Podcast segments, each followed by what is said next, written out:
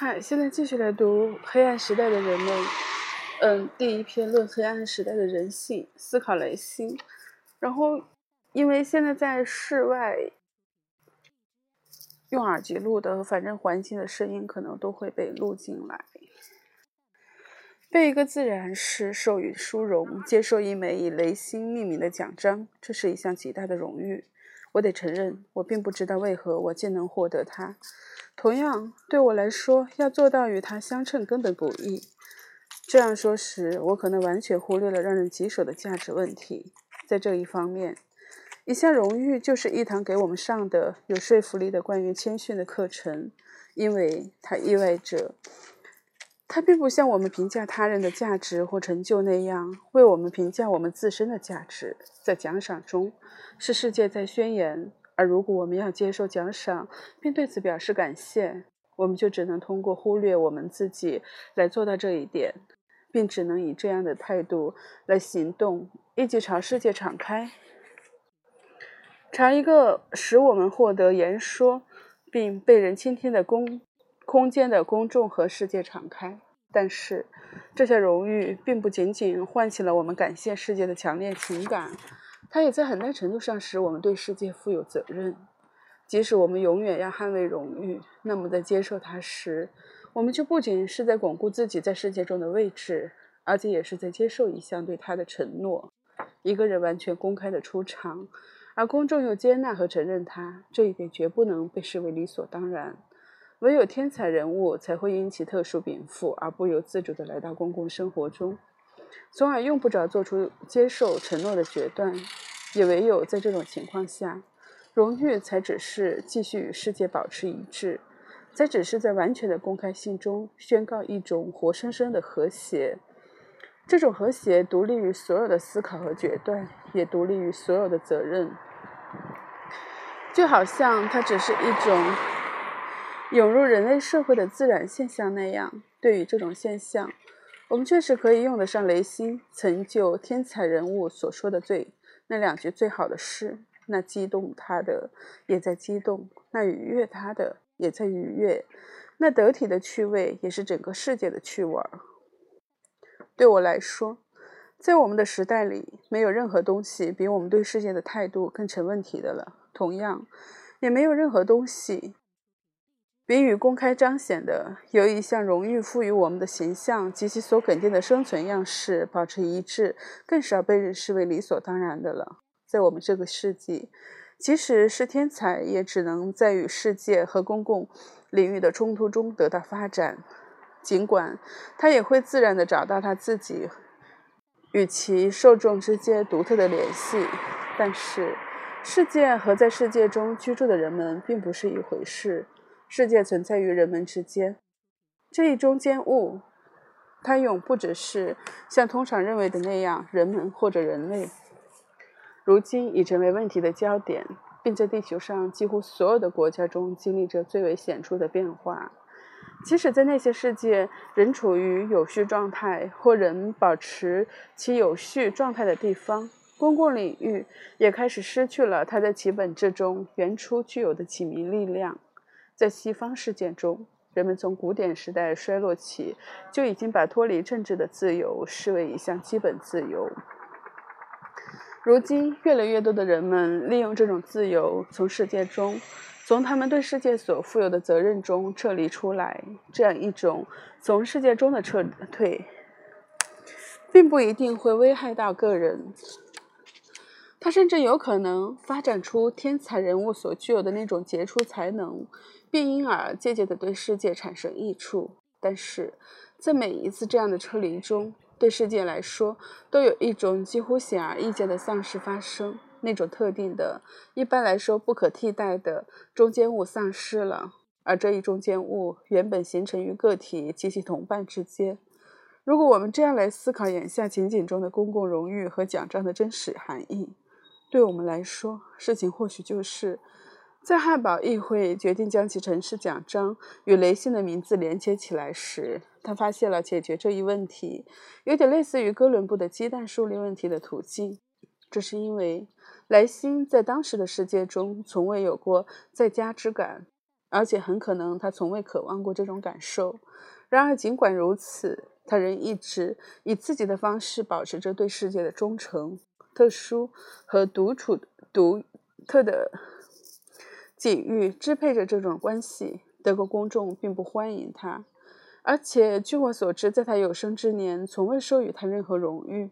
而根据他自己的评断，他自身也缺乏一种愉悦、自然的与世界和谐的的和谐关系，缺少一种卓异品质与好运气的联合。而他和歌德都认为这是天才人物的标志。雷辛认为，相信他有责任去为那些非常接近于天才的事物撰写批评文章，但他总会很好的做到与世界达成一种自然的和谐。在其中，德性一露面，命运女神就会微笑。所有这些或许已经足够重要了，但这还不是决定性的因素。在某些时刻，他看起来几乎像是决定要向天才、向具有得体趣味的人致敬了，但他自己却跟随着那些他曾被半开玩笑的称作智者的人。这些人无论他们的眼光落在何处，都使得古老的真理之柱发生动摇。他对世界的态度既非肯定的，也非否定的，而是从根本上批判的，并且对那一时代的公共领域来说是彻底革命性的。但这同样是一种对世界保持忠诚的态度。他从不离开这一世界的坚实地面，从不为赶上的乌托邦极端想入非非。在雷辛那里。革命性的情绪有一种古老、夸张的、近乎书生气的，对具体细节认真关注的偏好连在一起，从而引起许多误解。下述事实乃是雷星之伟大的一个方面。他从不接受那种假定的客观性，因为这种客观性妨碍他去洞察他和世界的真实关系，洞察他在自己褒贬的人和事组成的世界中的真实位置。这种做法。对他在德国的声誉并无注意，因为在德国，文学批评的真正本质并不能比其他地方得到更好的理解。要领会一种与通常通常意义上的客观性没有什么关系的公正，对德国人来说是很困难的，很困难。雷辛从未与他所生活的世界和平相处，他喜欢挑战偏见和向宫廷的臣仆们宣示真理。尽管他为这些快乐付出了高昂的代价，他们仍然是真实的快乐。有一次，当他试图向自己解释这种悲剧性的快乐来源时，他说：“所有的激情，甚至最不最让人不快的激情，作为激情都是快乐，因为它们使我们更加意识到我们的存在，它们使我们感受到更多的真实。”这句话让人印象深刻的回想起希腊人关于激情的学说。他们把诸多愤怒这样的情感列入使人快乐的激情当中，却把希望和恐惧一起算在坏的情激情里。就这一评价取决于真实性方面的差异而言，它与雷性完全相同。不过，他们所说的真实性都并非以激情对灵魂的影响力来衡量，而物灵说是由激情传达给灵魂的现实性的程度来衡量的。在希望中，灵魂。跃出了现实，正如在恐惧中，他从现实面前退缩出来。然而，愤怒，尤其是雷星身上的那种愤怒，却明显的、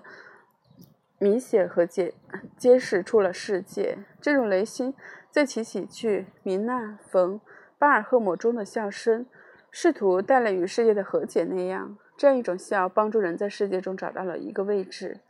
但它仍然是反讽性的，也就是说。他并不把人的灵魂出卖给世界。快乐从根本上来说是一种强化了对真实的意识，它来自一种对世界的热情开放和对世界的爱。甚至那些关于人将被世界毁灭的知识，也不能减损这种悲剧性的快乐。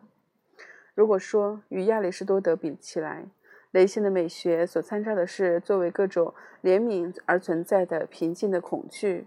而这种怜悯是我们亲身感受到的。那么，或许原因或许是雷辛试图从恐惧中剥离出逃避现实的方面，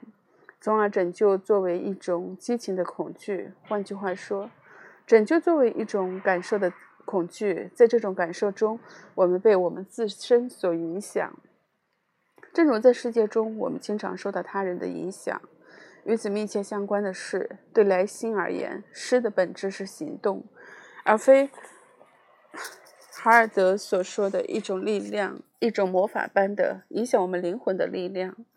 也和歌德所说的被赋予了形式的自然。雷辛一点也不关心歌德所认为是永恒的、必不可少的需要的那种艺术作品自身的完美。相反，在此他与亚里士多德达成了一致。他关心的是艺术带给观众的效果。观众从来都代表着世界，或者更好地说，代表了在艺术家或作家与他的同代人之间形成的世界性的空间。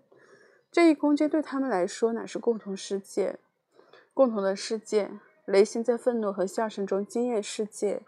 而愤怒和笑从本质上说是带着倾向性的，因此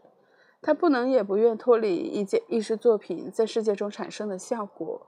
而从其自身出发去评判它。于是他能运用自己的辩论方式，根据公众如何评判某一事物来攻击或捍卫它，而基本上不考虑它的真实或虚假程度如何。当他说他要为那些遭到所有人攻击的东西辩护时，这不只是一种勇敢的表现，它同时是一种对他来说已成为本能的关注，一起关注意见的相当正当性。即使是最坏的意见，也有可能具有一些好理由。因而，即使是在与基督教进行论战时，他也没有采取过一种。固定的立场。相反，正如他曾以一种杰出的自觉所说的那样，当一些人越是想有力的向我证明基督教时，他就本能的想要质疑他；而当另外一些人越是放肆和耀武扬威的把他踩在脚下，他就本能的试图在内心维护他。但这意味着，无论其他人在何处发起与基督教真理的论争，他都首先要捍卫基督教在世界中的位置，既担心他可能再次实行他所要求的统治，又担心他从世界中彻底消失。当雷西认为他那一时代的启蒙神学正在以使我们成为理性基督徒为名义，使我们。成为极不理性的哲学家时，他就非常的有远见。他是非常有远见的。这一洞见不仅仅是来自对理性的偏爱，在整个论证当中，雷辛首先关心的是自由，而这一自由从那些试图以证明来强迫人信仰的那里受到威胁，远大于那些把信仰当成神恩、神恩之赐予的人，而他却有着。另一种对世界的考思虑，以及觉得宗教和哲学在世界中都应该有自己的位置，但却是分离的位置。这样，在划分之后，每个人都可以走自己的路，而不去，不会打扰到别人。在雷辛那里，批评意味着永远为世界而采取立场，为了世界而采取立场，在任何时候。都根据事物在世界中的位置来理解和评判它们。这样一种想法不可能产生出固定的世界观。这种世界观把自己套牢在某个可能的视角中，因此一经采纳便不再接受世界中新的经验。我们很需要思考，很需要雷心来教给我们这种精神状态。而对我们来说，是学习。它变得如此困难的原因，并不是我们对启蒙或十八世纪人的信任的信仰的不信任，在雷辛和我们之间，隔着的是十九世纪而非十八世纪。十九世纪对历史的沉迷和对意识形态的狂热，仍然如此突出地表现在我们时代的政治思想中，以至于我们总倾向于认为一种完全自由的思想，它既不征用历史，也不征用。强制性的逻辑作为其支撑，对我们没有任何权威性。当然，我们仍然知道，思想不仅需要有才智和深度，而且首先需要勇气。但我们还是对雷辛感到惊讶，因为他对世界的热爱是如此之深，以至于他竟可以为他而放弃不矛盾律，放弃自身一致性的要求，而我们即将。而我们却将他们当成所有写作和说话者的铁律。他严肃地宣称：“我没有义务来解决我所造成的困难。或许我的观点总是有些不太连贯，甚至显得彼此矛盾。但只要读者在他们中能发现一些刺激他们自己思考的材料，那这就够了。他不仅不愿受强任何人强制，而且也不愿强制任何人，不论这强制是用力量还是用证明来达成。他认为，那些试图以说理或诡辩、以强制性的论证来支配思想的暴政，比保守派对自由的威胁更大。更重要的是，他从不强制自己。他并不打算建立一个完美的自自洽体系，以在历史中确定自己的身份。相反，正如他自己认为的那样，他向世界抛洒的只是思想的酵素。酵素。因此，雷辛著名的自身思考，对自身的独立思考，绝非那种从属于一个封闭、完整、有机的生长和培育出来的个体的活动。这一个体从来都只顾查看世界中对他自己最有利的位置，从而凭借思想重又把自己置入与世界的一致当中。对莱辛来说，思想并非产生于个体，它也不是某个自我的显示。相反，个体雷辛会说，它是为它是为行动而非为推理才被创造出来的。选择思想。是因为他在思考中发现了在世世界中世界中自由活动的 另一种模式。当我们听到“自由”这个词时，在我们的心里能想到的所有的特殊自由中，活动的自由从历史上说是最古老也最基本的，能够启程前往我们想去的地方，乃是作为所有自由之原型的动作。正如对自由活动的限制从远古时代起就是奴役的前提。活动的自由也是行动必不可少的条件，而且正是在行动中，人才第一次经历到了在世界之中的自由。当人们被剥夺了公共空间时，它由人们一起行动构成，并充满了和历史相反的事件和故事。他们就撤离到了思想的自由中。当然。这是一种非常古老的经验，而且某些这样的撤离似乎还曾被强加在雷辛身上。当我们听说这是一种这样一种从世界中奴役向思想的自由撤退时，我们会自然而然地想起斯多克派的方式，因为在历史中它是最有影响的方式。但是，确切地讲，斯多哥派所代表的，与其说是一种从行动向思考的撤退，不如说是一种从世界躲进自我的逃离。人们希望通过它来维护自己独立于外部世界的主权。在雷辛那里，并不存在这种情况。雷辛的确是撤离到了思想中，中，但绝不是回到了他的自我中。如果对他来说，行动与思想的隐喻连接确实存在的话，我相信它存在，尽管我并不能通过引文来证明它。这一连结就存在于下述的事实中：行动与思想都属于活动的形式，因而自由。活动的自由是他们共同的基础。雷辛很可能从未相信过行动能被思考所取代，或者思想的自由能够成为行动所固有的自由的替代品。即使是在他被允许，只要高兴就可以像许多反宗教的蠢货那样向大众表演时，他也很清楚地知道，他是生活在当时欧洲最具奴役性的国家，因为要发出一种争取国民权利的呼声，来反对压制和专制是不可能的。换句话说，行动是不可能的。他的自身思考与行动的隐秘关联在于，他从来不用结论来约束思考。事实上，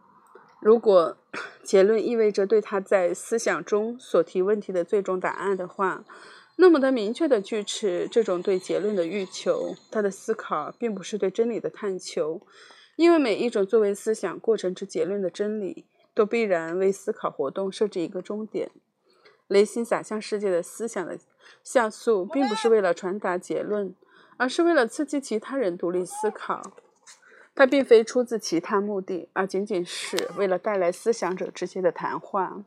雷辛所说的思想，并不是柏拉图意义上的在我和我自身之间沉默的对话，而是一种有他人参与的对话。正是由于这一原因，它在本质上是辩论式的。然而，即使他成功的带来了与其他独立思想的谈话，并因此摆脱了那种。特殊对他来说，使一切能力瘫痪的孤独。他也很少能被说服相信这使得一切都妥善，安排就绪，因为在这里，那出了问题的东西，那对话和独立思考都无法使之变得妥善的东西，那是世界本身。也就是说，出了问题的是人们之间的这个世界，在其中诸个体所记得的每一事物都自然可见和可闻。在将我们与雷星隔开的这两个世纪中。在这一方面有许多变化，但很少是向好的方向变化。古老的真理之柱用雷星自己的隐喻，在他那个时代就已经动摇，在今天则已成为碎末。我们不再需要批判家或智者来动摇他们了，我们只需要朝四处望一望，就知道我们是站在这些柱子的碎石堆的中央。如今。这在某种意义上或许已成为一种优势，它使得一种新的思考，它不再需要柱子和支撑物，也不再需要标准和传统，不用拐杖就能在陌生的土地上自由活动。但是，如今的世界却很难享受这一优势，因为自古以来就显而易见的事实是，真理之柱也是正序秩序之柱，而与世界。与居住其中和在其中自由活动的人们相比，需要这样一些注释来保证其连续和持续持存性。没有他们，世界就无法向终有意思的人们提供他们所需要的相对安全和持久的家园。毫无疑问，人类的人性可以丧失其活力到这种程度，一起放弃思考，将他的自信压在古老或时髦的真理之上。然后把这些真理像硬币一样抛来抛去，以此衡量所有的经验。但是，如果如果对人类来说可以这样的话，对世界来说却不能这样。当世界被粗暴地卷入一种在其中不再有任何持存性的运动之中时，对人或终有一死的。终有一死者的需要而言，事件就变得非人性化和不宜居住了。对人或终有一死的需，这就是为什么从法国大革命的失败开始，人们就不断的反复重建那些已被摧老的古老柱石，但却只能一遍又一遍的看着它们反，先是晃动，然后又再次崩坏。那些最可怕的错误已经取消了古老的真理。而这些学说的错误却又构不成对古老真理的证明，也无法构成新的注释。在政治领域中，修复从来都不能替代一个新基础的电力，它最多只是作为革命的奠基。行动以失败时所采取的一种必然的应急措施，但同样必然的是，在这样一种新从中，尤其是。当它在时间中伸展得如此之远时，人们对世界、对公共领域的所有方面的不信任就将变得越来越牢固，因为这些一再被修复的公共秩序支柱的脆弱脆弱性，必定会在每一次崩坏后变得更加明显。因此，公共秩序最终是建立在人们对那些古老真理作为一种自明之物的坚持上。虽然已经很少有人还在秘密的信任它。然后，因为是阿伦特的书，所以我真是没有办法在一个节目里读得特别长，因为你还要理解和消化它。然后